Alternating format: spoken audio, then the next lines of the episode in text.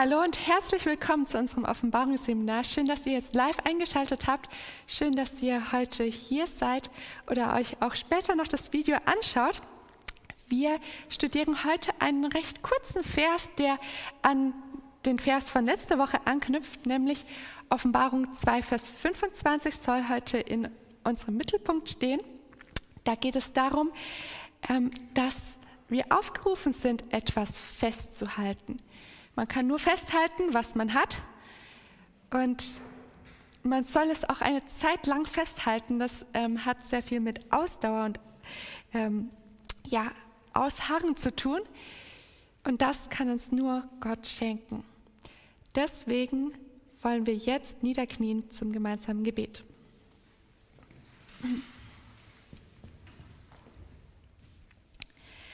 Unser Vater im Himmel, wir kommen zu dir, weil wir dein Wort studieren wollen und uns etwas von dir sagen lassen wollen.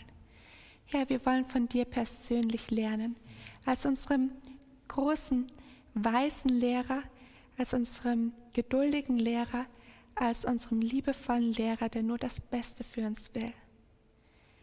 Herr, ich bitte dich, dass wir jetzt durch den Heiligen Geist dein Wort verstehen mögen und dass es tief in unsere Herzen eindringt und du uns eine Sehnsucht schenkst, noch näher zu dir zu kommen. Eine Sehnsucht mehr auf Jesu Wiederkunft. Ich danke dir, dass du genau das in unsere Herzen geben wirst. Amen. Lasst uns wie gewohnt den Vers aufschlagen für heute. Offenbarung 2, Vers 25. Offenbarung 2 und dort Vers 25 und wer es hat, darf einmal gerne lesen. Aber sage ich den anderen Theatera. Ja, ich glaube, ich bin nicht richtig. Ja, du liest ab Vers 24, das passt perfekt, weil es ja. ein Satz ist. Hm? Euch aber sage ich den anderen in Theatera, die solche Lehre nicht haben und, mehr, und nicht erkannt haben die Tiefen des Satans, wie sie sagen, ich will nicht noch eine Last auf euch werfen. Doch was ihr habt, das haltet fest, bis ich komme. Mhm. Wir wollen einmal kurz wiederholen, was wir das letzte Mal gemacht haben, gerade weil wir jetzt diesen Vers da auch noch dazu hatten. Wer spricht hier? Jesus. Zu wem spricht er? Zur Gemeinde Thyatira.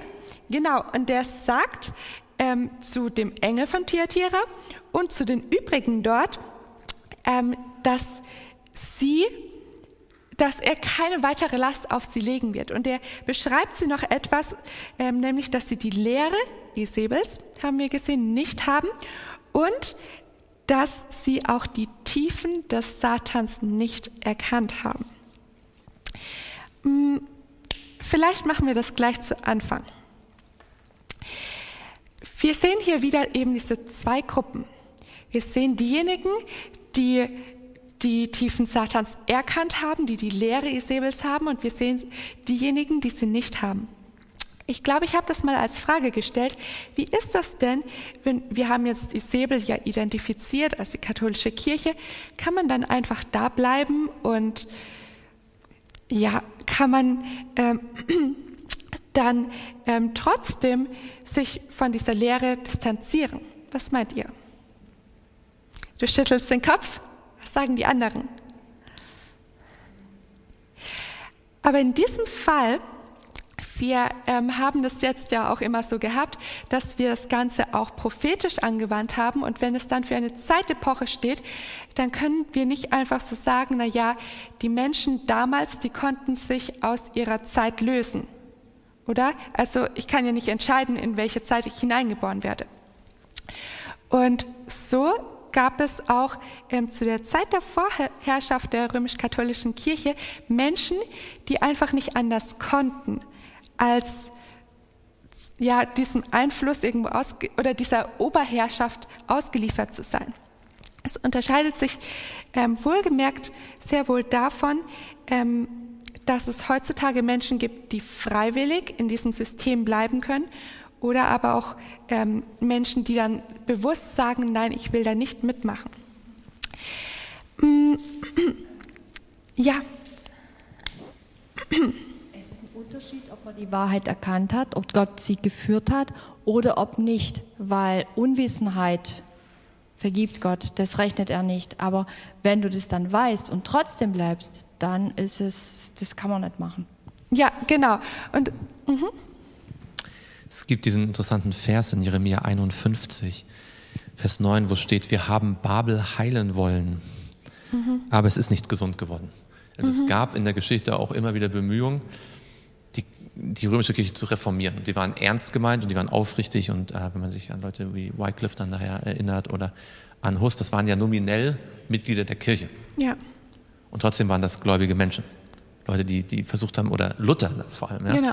Und irgendwann kommt der Punkt, wo man sagt, okay, es geht nicht. Wir müssen was Neues gründen.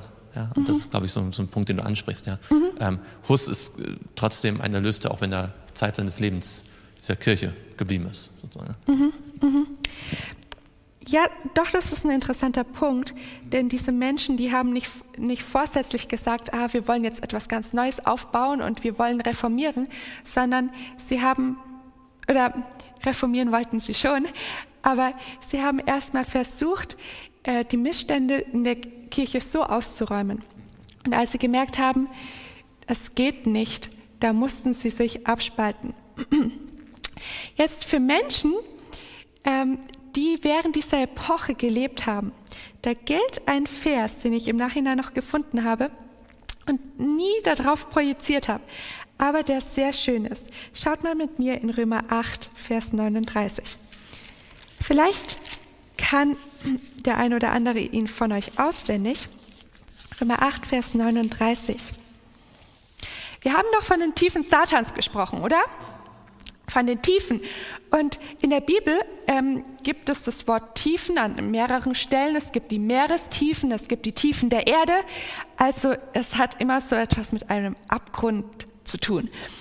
Und das zeigt uns schon, okay, hier ist es nicht mehr so auf der normalen Erdoberfläche, wie, wie man das gewohnt ist, sondern hier ähm, tut sich quasi ein Schlund auf. Man könnte meinen, dass sich das dann auch der eigenen Macht gewissermaßen entzieht. Das hat ja etwas mit Naturgewalten zu tun, oder?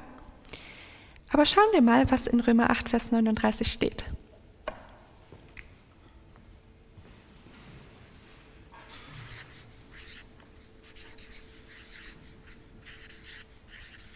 Wer mag mal vorlesen? anderes Geschöpf uns zu scheiden vermag von der Liebe Gottes, die in Christus Jesus ist, unserem Herrn. Mhm. Hier steht weder hohes noch tiefes. Auch keine Tiefen, nicht einmal die Tiefen des Satans, können von der Liebe Gottes trennen.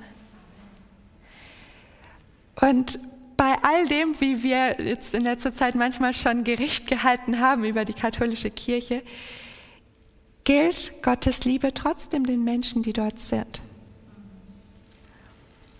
Denn nichts, nichts auf dieser Welt und auch nichts auf in irgendeiner anderen Welt könnte uns von der Liebe trennen.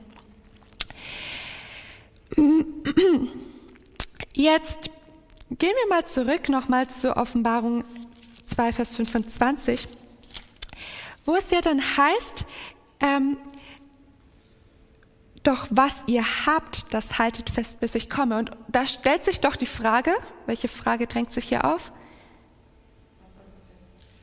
Was sollen sie festhalten? Was haben sie denn? Wenn wir die beiden Verse zusammennehmen, dann sehen wir ja erst einmal deutlich, was sie nicht haben. Können wir das nochmal auflisten? Was haben die übrigen dort nicht? Mhm. Weder die Lehre noch die Tiefen des mhm. Satans. Mhm.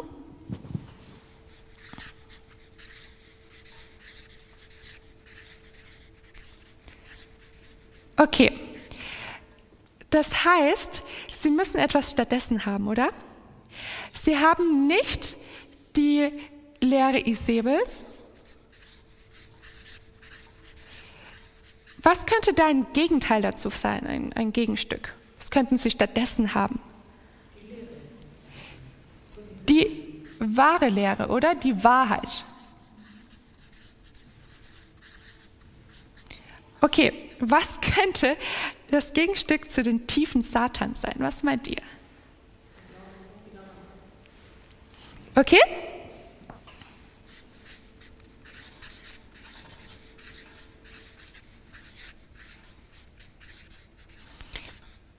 Du meinst der Glaube? Wir lassen es jetzt mal noch so stehen, ähm, was da kommen kann. Also, ja? In Vers 19, das sagt er, Jesus, ich kenne deine Werke und deine Liebe und deinen mhm. Dienst und deinen mhm. Glauben und dein standhaftes Ausharren.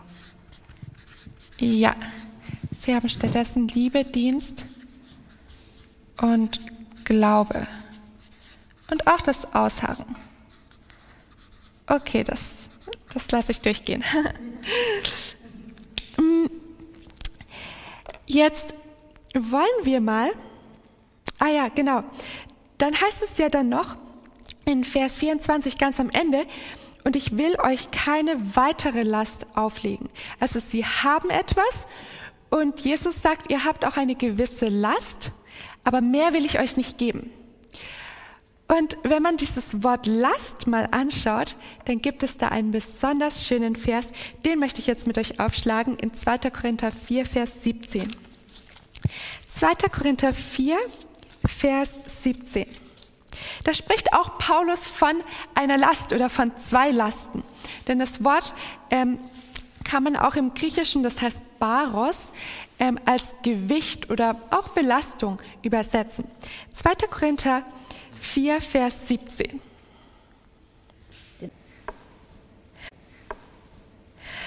Okay. Was ist gewichtig? Hier heißt es gewichtig. Was ist gewichtig? Die Herrlichkeit. Okay. Was meint ihr? Ich habe, glaube ich, schon mal gefragt, welche Last hatten die äh, Gläubigen in Thyatira so zu tragen? Was, was hat am meisten bei ihnen gedrückt? Mhm. Sie hatten die Verfolgung, sie haben gesehen, wie ganz viele Menschen falsch geglaubt haben mhm. und dadurch auch geknechtet waren von ihrem Irrglauben. Also, ich weiß gar nicht, was sie also vermutlich hat sie sogar das noch mehr gedrückt als die eigene Bedrängnis. Mhm. Mhm. Dieses ganze falsche System, nicht den wahren Glauben zu haben. Auch diese, diese Unsicherheit, ähm, was muss ich alles tun, um erlöst werden zu können, das drückt auf einen. Wir sehen das klar im Leben von Luther zum Beispiel, der hier verrückt geworden ist, ähm, weil er nicht wusste, wie er Gott gerecht werden kann. Jetzt, wenn wir, mh, mm, stellt euch vor, bleiben jetzt mal bei diesem Vers, stellt euch vor, das ist eine Waage. Okay? Das soll jetzt mal eine Waage sein. Was ist auf der einen Stelle? Ja, vielleicht noch so ein bisschen hier irgendwie so, ähm, dass, dass, man was draufstellen kann. Ähm, was ist auf der einen Seite, was ist auf der anderen Seite? Ja. Ich hoffe, dass unsere Freunde im Livestream es dann auch noch sehen können. Okay? Wenn wir bei dem Vers bleiben, 2. Korinther 4, Vers 17. Was legt Paulus auf die Waage? Mhm. Unsere Schwierigkeiten mhm. und das ewige Leben. Okay. Und da muss man sagen, die Bedrängnis ist vielleicht so ein Gewicht und, okay, das ist jetzt ein bisschen übertrieben, da haben wir ein ganz großes Gewicht. Die ewige Herrlichkeit, die kommt, die ist nicht damit zu vergleichen, was man sonst auf der anderen Seite auf die Waagschale legt. Also Paulus sagt, ähm, ja, wir haben hier manches auszuhalten und ähm, sicherlich, ich, ich möchte nicht im dunklen Mittelalter gelebt haben, ja. Es war keine leichte Zeit. Aber er sagt, das ist so wenig im Vergleich zu dem, was auf uns wartet. Und dieses große Gewicht, ähm, das hilft einem doch auch im Alltag, ähm, wenn man darauf schaut, was für eine Hoffnung man hat. Was meint ihr? Was hat während dieser Zeit zwischen, was hatten wir gesagt? Welche Zeitspanne war das von Thyatira? Diese, wann waren diese 1260 Jahre Vorherrschaft des Papsttums? 538 bis 1798. Genau, ich schreibe es noch, noch mal hin. Wir hatten das 538 bis 1798. Genau. Äh, was meint ihr, was ähm, war oder was hat während dieser Zeit dazu geführt, dass Menschen eine ewige und über alle Maßen gewichtige Herrlichkeit erwarten konnten? Was war der Hoffnungsschimmer in dieser Zeit?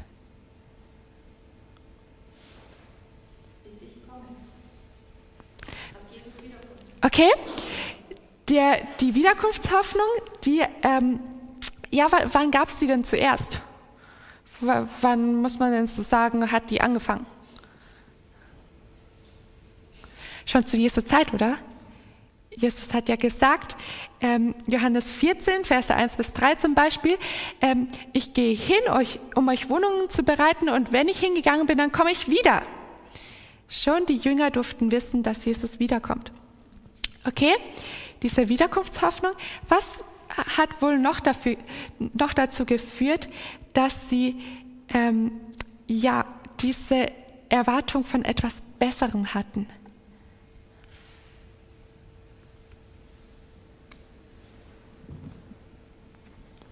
Habt ihr da so eine Vorstellung?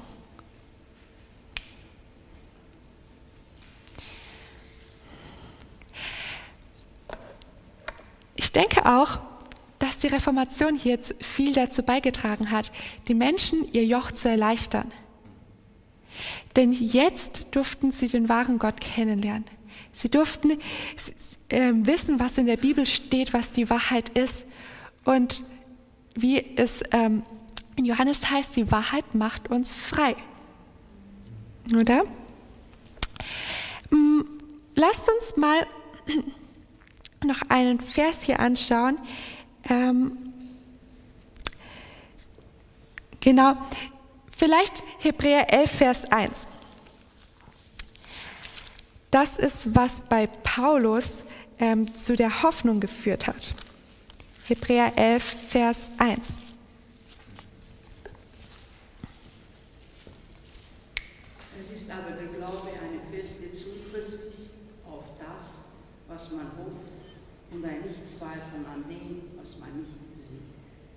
Mhm. Also was ist hier mit der Hoffnung verbunden? Der Glaube. Der Glaube. Der Glaube. Und das ist der wahre Glaube. Ähm, nicht irgendwie eine ähm, Werksgerechtigkeit, die man damals sonst so gelehrt hat. Doch jetzt noch einmal zurück zu unserer Frage, was hatten sie? Wir haben jetzt schon gesagt, hier oben, was sie nicht hatten. Was hatten denn ähm, die Gläubigen in Thyatira vielleicht? Sie hatten Hoffnung, ja, das haben wir jetzt schon angesprochen. Sie hatten Glauben. Mhm.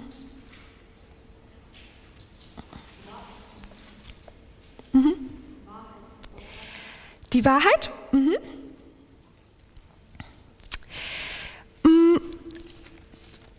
Wir, machen, wir bleiben mal bei diesem, ja, bei diesem Unterschied zwischen, äh, was sie nicht hatten, was sie hatten. Wir haben schon gesagt, sie hatten die Tiefen des Satans nicht. Und dazu gucken wir uns Römer 11, Verse 30 bis 33 an. Da geht es jetzt auch nochmal um die Tiefen. Und es hilft uns besser zu verstehen, was diejenigen hatten, die nicht diese Tiefen Satans erkannt hatten. Römer 11, Verse 30 bis 33.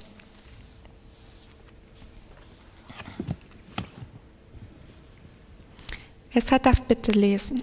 Denn gleich wie auch ihr einst Gott nicht geglaubt habt, jetzt aber Barmherzigkeit erfahren habt, um ihres Unglaubens willen, so haben auch sie jetzt nicht geglaubt, um der euch erwiesenen Barmherzigkeit willen, damit auch die Barmherzigkeit erfahren sollen. Denn Gott hat alle miteinander in den Unglauben verschlossen, damit er sich über alle erbarme. O welche Tiefe des Reichtums sowohl der Weisheit als auch der Erkenntnis Gottes, wie unergründlich sind seine Gerichte und wie unauf, unausforschlich seine Wege. Dankeschön. Mm, hier habt ihr diesen Abgrund hier in diesen Versen auch gesehen. Was ist der Abgrund, der sich da auftut?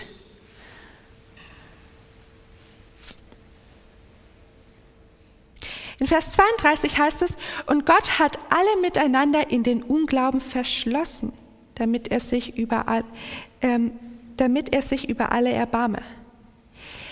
Das ist, wenn Menschen nicht geglaubt haben, wenn Menschen sich aktiv gegen die Wahrheit verschließen und nicht glauben wollen, dann ist das wie wenn, wie wenn Gott sie dieser Tiefe überlassen muss. Wohingegen aber die anderen, und da sehen wir, ähm, der, das Gegenteil von den Tiefen Satans sind nicht etwa die Höhen Satans oder die Tiefen Gottes, sondern hier heißt es in Vers 33, welche Tiefe des Reichtums sowohl der Weisheit, der Erkenntnis Gottes. Wie war das Verb dazu in ähm, Offenbarung 2, Vers 24? Ähm, die, die Tiefen des Satans nicht erkannt haben.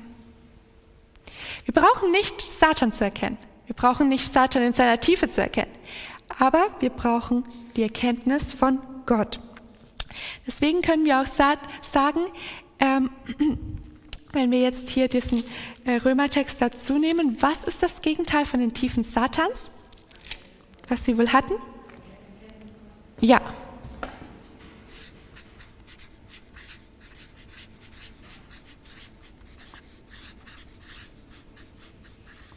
Und den Glauben können, könnten wir auch nochmal unterstreichen, denn das sind die Menschen, die nicht ähm, dem Unglauben gefolgt sind. Jetzt wissen wir nicht so viel mehr über ähm, die Menschen dort in Thyatira, aber wenn Gott uns etwas rät, festzuhalten, was können wir dann grundsätzlich davon sagen? Klar, man muss es erstmal haben, aber was ist das, was wir festhalten sollen, so ganz grundsätzlich?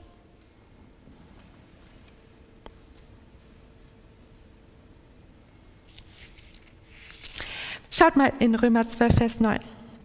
Heute echt viel aus dem Römerbrief. Römer 12, Vers 9. Ja. Genau. Da waren wir.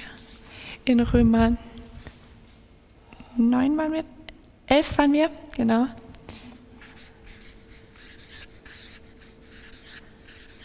Jetzt Römer 12, Vers 9.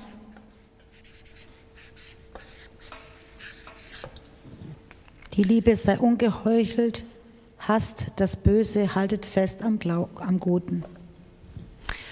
Okay, und dazu gleich im Anschluss 1. Thessalonicher 5, Vers 21.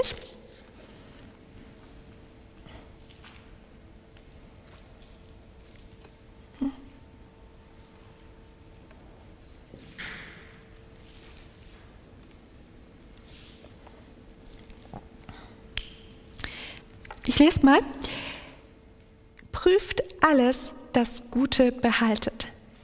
Also wenn Gott zu uns sagt, haltet das fest, was kann das dann nur sein? Gut. Es kann nur gut sein. Das heißt, wir haben ja auch schon gesehen hier ähm, bei Isabel, dass Jesus derjenige ist, der prüft. Und Jesus weiß genau, was in unserem Herzen ist und Jesus weiß, was bei uns vorgeht.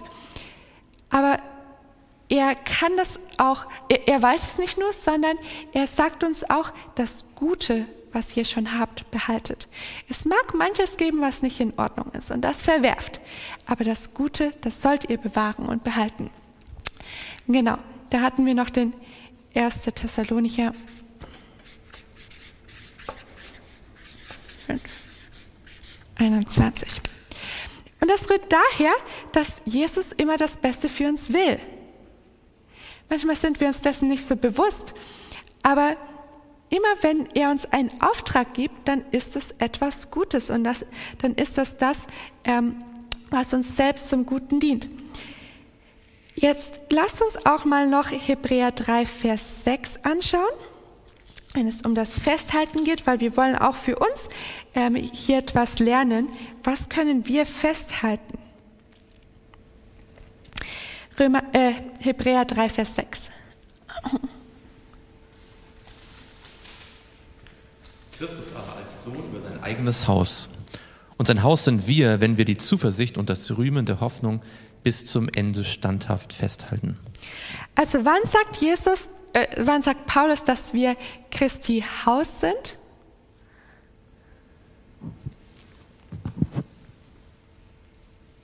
Wir müssen halt standhaft sein, diese standhafte Aussagen haben und äh, bis ans Ende es festhalten. Das ist diese Idee auch von äh, Matthäus 24, wer aussaat bis ans Ende wird gerettet werden. Ja. Also trotz Unterdrückung oder trotz ähm, Gegenwind, der auf einen zukommt, soll man ausharren, wenn man diese Zuversicht hat und das Rühmen der Hoffnung sollen wir festhalten. Hm, Das ist auch ganz interessant, wofür steht denn das Haus in der Bibel? Was, was ist eigentlich damit gemeint? Sind das so, so Mauern und ist ein Dachstuhl obendrauf oder was mit dem Haus Christi gemeint?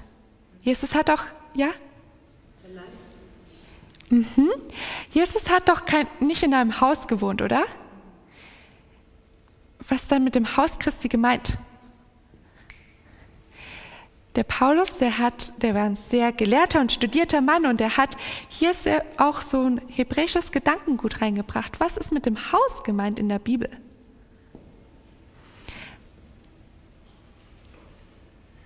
Es gibt doch, ke- kennt ihr diese Stelle, wo Josua sagt, ähm, wählt euch heute aber ich und mein Haus, wir wollen dem Herrn dienen? Was meint er? Ich und die Mauern, Da geht es um die Familie. Die Familie. Das ist interessant, weil wir haben auch das Gegenstück dazu gesehen, oder? Wir haben hier Christi Familie. Wie war das in Offenbarung 2 jetzt bei der Gemeinde Thyatira? Da hatten wir auch mal eine Familie angeschaut. Hier hatte ich das so hingeschrieben, dieser, ähm, diese Familienbande von. Ihr erinnert euch. Isabel. Genau. Denn von ihr lesen wir auch von den Kindern, oder? Und da hatten wir gesagt, diese Familie ist deshalb wichtig, weil in der Familie so diese, dieses gleiche Gedankengut bleibt. Könnt ihr euch erinnern? Ähm, sie hat das Böse nicht nur selbst getan, sondern auch weitergegeben, sodass sogar ihre, ihr Schwiegersohn, ähm, das von dem sogar heißt, weil er dem Haus Ahab angehört, ähm, hat er auch Böses getan. Ja, Aber es steht auch gleich in Hebräer 3, Vers 6, da steht ja auch, und sein Haus sind wir. genau. Und zu wem spricht Paulus hier? Zu wem spricht Paulus hier? Zu den Gläubigen, die genau eben das haben, die Zuversicht und das Rühmen der Hoffnung bis zum Ende. Denjenigen, die standhaft sind. Lasst uns mal noch eine Seite weitergehen zu Hebräer 4, Vers 14. Wo sollen wir da festhalten? ja, lies mal vor. Ähm, da wir nun einen großen Hohepriester haben, der die Himmel durchschritten hat, Jesus, den Sohn Gottes, so lasst uns festhalten an dem Bekenntnis. Okay, wir hatten die Hoffnung und hier haben wir die Bekenntnis.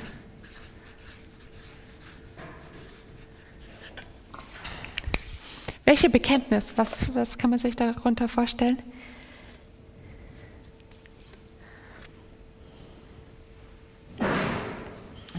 Schaut mal in ähm, Hebräer 10, Vers 23, da drückt der Paulus das nochmal ein bisschen anders aus. Das sagt er nicht nur das Bekenntnis, sondern das Bekenntnis der Hoffnung. Was würdet ihr, also wie würdet ihr das in eigene Worte fassen? Wenn ich die Hoffnung bekenne, was, was mache ich dann? Ich bekenne, dass Jesus mein Erlöser ist und auch der hohe Priester und dass er mich vertritt vor Gott und dadurch ich ähm, freigesprochen bin, in Anführungsstrichen. Ich bekenne mich zum Evangelium, oder? Ich bekenne mich zum Evangelium. Und das wird gerade dann wichtig, wenn alle um mich herum etwas anderes sagen. Wenn die Menschen um mich herum meinen, sie brauchen keinen Jesus, sondern der Papst ist ihr Mittler zwischen ihnen und Gott. Wenn, sie, wenn die anderen um mich herum meinen, ähm, sie brauchen nicht zu Gott, dem Vater und zu Jesus zu beten, sondern sie beten zum heiligen Antonius. Dann geht es darum, was bekenne ich? Woran, an welchem Bekenntnis halte ich fest? Wenn andere sagen, ähm, ach, wenn du ein schlechter Mensch bist, oder du bist so ein schlechter Mensch, deswegen wirst du ins Fegefeuer kommen, dass du noch gereinigt wirst, um dann für den Himmel ähm, bereit gemacht zu sein. Und ich aber sage, nein, ich glaube nicht daran. Ich habe eine Hoffnung. Ich glaube an die Auferstehung. Ich glaube daran, dass die Toten gerecht gerichtet werden und nur die Gerechten vor Gott, nur die Heiligen vor Gott in den Himmel kommen. Dann ist das Bekenntnis, an dem ich festhalte. Und das gilt für die Menschen vor 100 Jahren genauso wie, die, wie für uns heute. Auch wir dürfen an, diesem, an dem Bekenntnis der Hoffnung festhalten. Lasst uns mal im gleichen Kapitel auch noch Vers 25 lesen und dann Verse 35 bis 37. Nein, in Hebräer 10. Ich lese mal Vers 24 und 25 und dann noch ab Vers 35. Und lasst uns aufeinander acht geben, damit wir uns gegenseitig anspornen zur Liebe und zu guten Werken, indem wir unsere eigenen Versammlungen nicht verlassen, wie es einige zu tun pflegen, sondern einander ermahnen und das umso mehr, als ihr den Tag herannahen seht.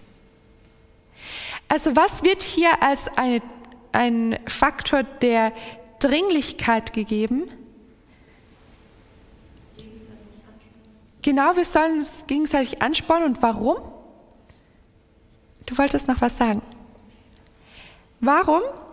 Warum wird das hier so dringend? Weil ein bestimmter Tag herannaht. Es hat was mit der Zeit zu tun. Und das wird ja jetzt dann auch noch gleich für unseren ähm, zentralen Vers wichtig. Dann noch Verse 35 bis 37.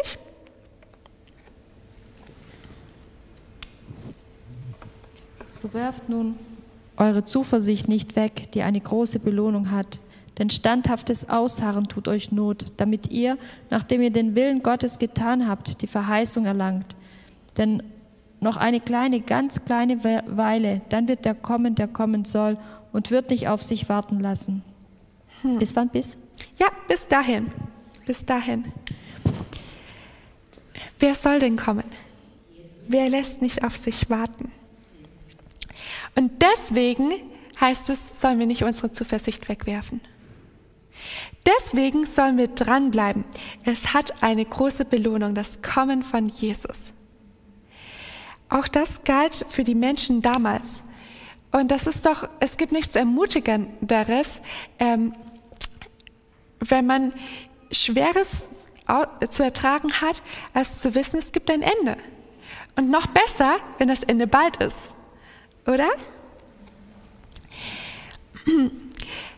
Ellen White schreibt zu, der, zu dieser Zeit äh, damals, es gab Einzelne, die es ablehnten, der Autorität des Papstes und seiner Prälaten Gehorsam zu leisten. Sie waren entschlossen, Gott die Treue zu halten und die Reinheit und Einfachheit ihres Glaubens zu bewahren. Es gab eine Trennung in der Gemeinde. Das hatten wir vorhin angesprochen. Jene, die dem alten Glauben treu blieben, zogen sich zurück. Einige von ihnen verließen ihre heimatlichen Alpen und richteten das Banner der Wahrheit in fremden Ländern auf.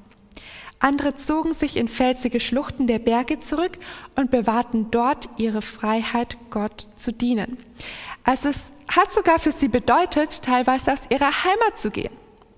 Sie waren Heimatlose. Und was folgt auf Hebräer 10? Was folgt auf Hebräer 10? Mathematische Frage. Hebräer 11, oder? von wem hören wir in Hebräer 11? Von Glaubenshelden, die auch teilweise ihre Heimat verlassen haben. Siehe Abraham. Die als Fremde gelebt haben. Siehe Jakob und Isaak. Weil Josef musste auch seine Heimat verlassen. Mose ist auch in einem anderen Elternhaus aufgewachsen. Aber Gott hatte etwas mit ihnen vor. Und Gott war derjenige, ähm, der ihnen doch den Glauben und die Zuversicht bewahrt hat. Jetzt, was meint ihr zu Offenbarung 2, Vers 25 zurück? Welcher Zeitpunkt ist gemeint, wenn da steht, ich will keine weitere Last auf euch legen, doch was ihr habt, das haltet fest, bis ich komme. Wer spricht hier und von welchem Zeitpunkt spricht er? Jesus. Jesus spricht und von welchem Zeitpunkt?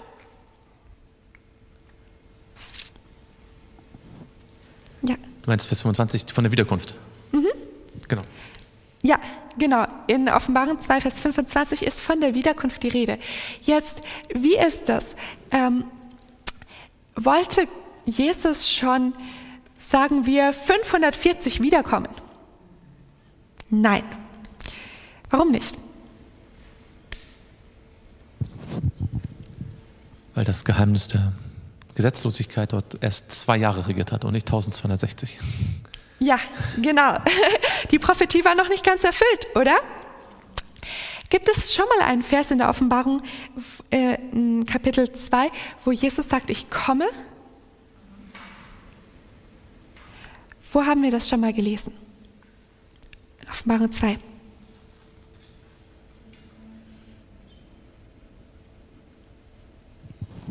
Wo haben wir das schon gelesen? Ja. Also wir haben eine, einen Hinweis, oder wir haben Vers 5, wo mhm. er sozusagen sagt, wenn du das nicht tust, dann komme ich. Das ist sozusagen eine, bedingte Prophezeiung. Mhm. Ähm, mhm. das bedeutet sozusagen, wenn du nicht Buße tust, werde ich dein Leuchten wegnehmen. Ja? Mhm. Ähm, aber das ist noch nicht so die eigentliche Wiederkunftsvorhersage. Die genau. jetzt hier zum ersten Mal. Genau. Ähm, denn es heißt ja auch in Vers 5 und auch in Vers 16 dann, ich komme rasch über dich oder ich komme rasch über sie. Genau, das ist, genau, erstens ist es bedingt und zweitens ist es so, ich komme über dich, das ist nicht ähm, keine Ankündigung, wie wenn Jesus sagt, ich komme.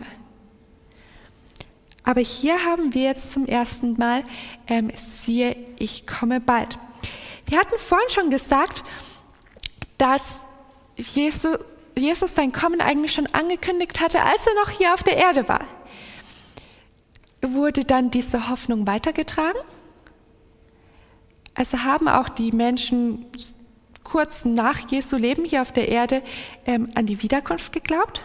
Ja. Der Paulus äh, hat sehr deutlich von der Wiederkunft gepredigt, so sehr, dass einige, zum Beispiel in Thessalonich, sogar glaubten, dass zu ihrer Zeit die Wiederkunft sein wird. Mhm. Und dann muss er einen zweiten mhm. Thessalonicher Brief schreiben und sagen, stopp, ähm, erinnert euch daran, was ich euch gepredigt habe über Daniel 11 und über Daniel 7 und so. Erst kommt der Abfall. Ähm, und dann ist diese Lehre allerdings im Laufe der Jahrhunderte ziemlich verloren gegangen. Mhm. Bis soweit man gesagt hat, dass man gelehrt hat, die mittelalterliche Kirche ist sozusagen das tausendjährige Reich hier auf Erden. Ist alles mhm. sozusagen jetzt äh, schon. Mhm. Ja. Und irgendwann kommt der jüngste Tag so in, in weitester Ferne oder so. Ähm, genau. Mhm. Ja, also es ist teilweise ein bisschen verschollen gewesen, kann man sagen, aber es war schon immer da. Und wann kam diese, diese Hoffnung so richtig auf? Naja, ihr müsst es wissen. ähm, eine Bewegung, die besonders auf Jesu Wiederkunft hingearbeitet hat, ja? in dem Moment, wo die 1260 Jahre zu Ende waren, mhm. und zwar genau in dem Jahr 1798, gibt es die ersten Leute, den Edward King in England zum Beispiel, der sagt, hey, die 1260 Jahre sind, also als der Papst gefangen, nimmt, äh, mhm. gefangen genommen wird, da sagt er, hey, die 1260 Jahre sind vorbei, ja. Und nachdem soll die Wiederkunft kommen. Und dann, dann geht erst in England und dann in der ganzen Welt und schließlich auch in Amerika ähm, so eine Bewegung los, dass man sagt, man, wir müssen Daniel jetzt Daniel 8 studieren, mhm. weil Daniel 7 hat sich erfüllt. Was ist mit Daniel 8? Was ist mit der Offenbarung? Und dann, also dann, dann bricht, dann brechen alle Dämme, ja, bis dann die Adventbewegung entsteht. Aber das kommt ja dann später hier noch. Ja, ja, genau. Also du bist noch etwas äh, weiter vorgegangen. So richtig kommt es dann wirklich bei der Adventbewegung. Aber schon vorher ist es losgebrochen. Und so sehen wir, es hat sich in intensiviert, oder? Dieser Gedanke, dass Jesus wiederkommt, der war erst einmal stark und musste vielleicht sogar auch ein bisschen ausgebremst werden, ja, bei den Thessalonichern. Aber dann kam er wieder auf und dann wurde er richtig ähm, glühend. Und ich frage mich, wie ist das heute? Ist diese Entwicklung, darfst gleich sagen, ist diese Entwicklung wirklich so weitergegangen? Wurde sie weitergetragen oder gab es da wieder so einen Einbruch, ähm, dass Menschen heute sich nicht mehr so bewusst sind, wie nah Jesus vor der Tür steht? Haben wir da vielleicht auch etwas dazu beizutragen, andere aufmerksam zu machen? Schaut mal, Jesus sagt schon, ähm, am Ende von der Zeitepoche, von diesen ähm, 1260 Jahren, also seit 1798, siehe, ich komme bald. Und jetzt sind so viele Jahre seitdem vergangen. Wie viel mehr müssen wir uns heute dessen bewusst sein, dass er bald kommt? Du wolltest noch etwas sagen. Achso, zu dem, was du vorgesagt hast, mhm. ähm, mit dem Abfall. Ich finde das so interessant, dass in den ersten vier Sendschreiben kann man sehen, wie so dieser Abfall immer größer wird, ja, von den falschen Aposteln, dann der falschen Synagoge, dann dem Thron Satans und dann dem Tiefen Satans. Und wenn es ganz mhm. unten angekommen ist, mhm. dann heißt es, ich komme. Und der nächsten heißt es dann, ich komme wie ein Dieb. Und dann heißt es, ich komme bald. Mhm. Und dann heißt es in der siebten, ich stehe vor der Tür. Ja, und das, mhm. man hat so den Eindruck, ähm, gerade dann, wo sozusagen der Abfall am tiefsten ist, am, am, da kommt diese Botschaft ganz mhm. besonders stark. Und das ist genau das, was 2. Thessalonicher 2 sagt. Erst muss der Abfall kommen, dann die Wiederkunft. Ja, das ist quasi, mhm. Paulus hat sozusagen es geschafft, in einem Satz diese ganzen zwei Kapitel zusammengefasst zu fassen. Ja. so ist es. Ja, also wie wir gesehen haben, Jesus sagt das schon während seiner Erdenzeit, dass er wiederkommen wird. Und doch, Jesus wusste doch, wie die Weltgeschichte noch verlaufen würde, oder? Er wusste doch, dass es noch so viele, also noch tausende Jahre dauern würde. Aber warum hat er trotzdem schon davon geredet? Was meint ihr? Okay, dass sich Menschen darauf vorbereiten. Er hat selber gesagt, er sagt es im Voraus, wenn es geschieht, dass wir dann Glauben haben, dass wir wissen, dass das, was er gesagt hat, die Wahrheit ist. Mhm, mhm. Du meinst auch mit dem Wissen, dass wahrscheinlich, oder mit dem wahrscheinlichen Wissen, dass seine Worte überliefert werden. Ähm, dass sie keine Angst haben brauchen. Ja, genau. Er spricht da auch zu uns, nicht nur zu den Menschen damals um sich herum, weil er wusste ja, dass auch die Menschen damals seine Wiederkunft so nicht miterleben werden, oder? Warum spricht er trotzdem so viel davon? Der Lösungsplan ist ja im Ganzen erst nur zu verstehen, wenn auch die Wiederkunft Teil davon ist. Mhm. Ja, also im Alten Testament ist es sogar so, dass das Geschehen am Kreuz und die Wiederkunft oft so identisch beschrieben werden, dass man Mühe hat, die auseinander zu mhm. differenzieren, die beiden mhm. Ereignisse, weil das, das gehört zusammen. Ja? Mhm. Ohne Wiederkunft macht der Erlösungsplan, ist es nur die Hälfte. Und deswegen, um auch das Kreuz und die Erlösung richtig zu verstehen, braucht man die Wiederkunft und die Ewigkeit. Und deswegen hat er von Anfang an ja schon, also schon im Adam, sagt Ellen White, äh, alles genau erklärt, wie es eigentlich funktioniert. Mhm. Mhm. Lass uns mal Johannes 21 anschauen. In Johannes 21 und dort die Verse 22 und 23. Das ist eine Stelle, wo Jesus mit Petrus redet. Johannes 21 und ja, dort Verse 22 und 23. Jesus spricht zu ihm, wenn ich will, dass er bleibt, bis ich komme, was geht es dich an? Folgst du mir nach? Daher kam nur dieses Wort auf unter den Brüdern. Dieser Jünger stirbt nicht, und doch hat Jesus nicht zu ihm gesagt, er sterbe nicht, sondern wenn ich will, dass er bleibe, bis ich komme, was geht es dich an? Okay, also das, da hätte man vielleicht jetzt noch ein bisschen auf den Kontext genauer schauen können. Aber ähm, von welchem Jünger, vielleicht wisst ihr das, von welchem Jünger spricht Jesus hier, als er sagt, ich will, dass er bleibt, bis ich komme? Von Johannes. Okay? Und ähm, er redet aber mit Petrus darüber, weil Petrus sagt, Herr, was ist aber mit diesem? Was hat Jesus vorher mit Petrus besprochen? Wenn ihr vielleicht ein bisschen drüber fliegt, ja? Ja, ja, genau, genau. Er hat ihm gesagt, ähm, in Vers 19, durch welchen Tod er verherrlicht werden, er Gott verherrlichen würde, genau, dass Petrus dann auch einen ganz ähnlichen Tod sterben wird, wie er selbst, ist da angedeutet, okay. Und da noch davor ist diese Konversation zwischen Jesus und Petrus, ähm, wo Jesus immer wieder fragt, hast du mich lieb, hast du mich lieb? Und dann sagt, dann weide meine Schafe, dann weide meine Lämmer. Und dann kommt Petrus ungefähr so später und sagt so, also Jesus, du hast mir jetzt einen Auftrag gegeben und der ist nicht gering. Was mit dem? So ungefähr, welchen Auftrag bekommt der Johannes? Der ist doch dein Liebling und der hat dich doch lieb. Also da muss der einen gewichtigen Auftrag haben. Und Jesus sagt dem Petrus aber, ähm, kümmere dich nicht so sehr um ihn. So ungefähr, jeder hat sein eigenes Päckchen, das muss dich gar nicht so viel angehen. Ähm, wenn ich aber will, dass er bleibt, bis ich komme, was geht es dich an? Folge du mir nach. Es hört sich an, als ob der Paulus ähm, oder Petrus mhm, wissen, Petrus. Will, wissen will, wie wichtig seine Aufgabe ist ob der mhm. Johannes eine bekommt, die höher ist, wie er eine hat. Mhm. So klingt es für mich mhm. aus. Ja, und Jesus zeigt hier auch, Petrus, durch deine Aufgabe verdienst du dir nicht das ewige Leben, sondern ähm, mir geht es darum, dass die Menschen im Glauben bewahrt bleiben. Ja. Ähm, aber warum spricht Jesus hier schon auf sein Kommen an? Warum sagt er, wenn ich will, dass er bleibt, bis ich komme, ähm, dann wird es auch so sein. Seht ihr, wie nah Jesus, Jesus sein Kommen hier schon vor Augen hatte? Auch wenn wir Johannes 14 zum Beispiel lesen, das ist, als ob Jesus über den Tod hinausschaut. Und er sieht zwar, was da kommt, aber er rechnet das schon so mit, mit ein, dass er wiederkommen wird.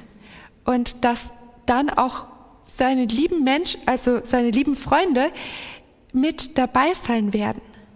Obwohl er doch weiß, dass auch ein Petrus und ein Johannes noch sterben werden und viel Zeit vergehen wird. Ja.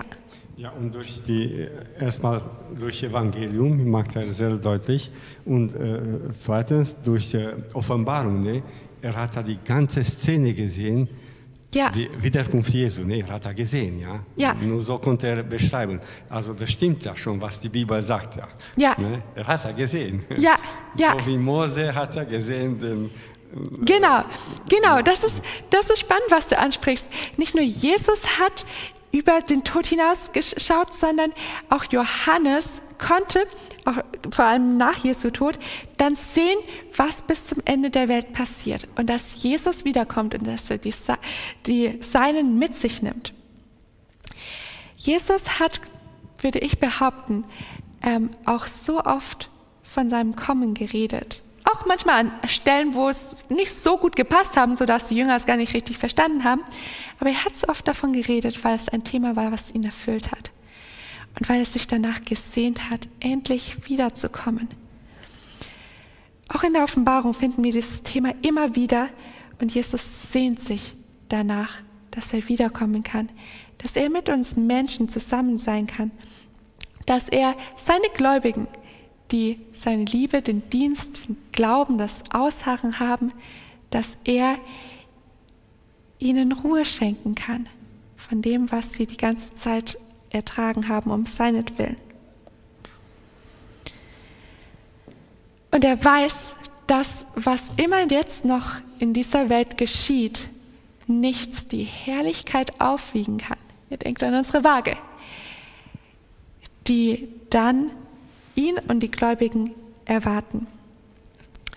Und dass nichts uns von der Liebe Gottes trennen kann, die uns dann nicht nur zuteil wird, sondern uns völlig einhüllt. Jesus weiß das. Wissen auch wir das und sehen auch wir uns so danach, dass Jesus wiederkommt. Lasst uns diesen Wunsch jetzt noch im Gebet ausdrücken, wenn wir gemeinsam niederknien.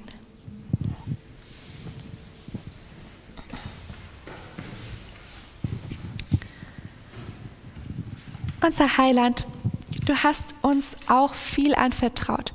Noch mehr als der geschichtlichen Gemeinde Thyatira, denn es hat so viel Erkenntnis in der Zwischenzeit gegeben. Vater, hilf uns, dass wir auch festhalten, was wir haben. Hilf uns daran festzuhalten, bis du, Herr Jesus, wiederkommst. Wir bitten dich um den nötigen Glauben, um das Ausharren und all das, was du in unserem Leben bewirken willst, das tu auch, sodass wir freudig von dir empfangen werden können, wenn du uns in dein Reich einführen möchtest. Ja, das ist unser Wunsch und unser Gebet. Im Namen Jesus. Amen.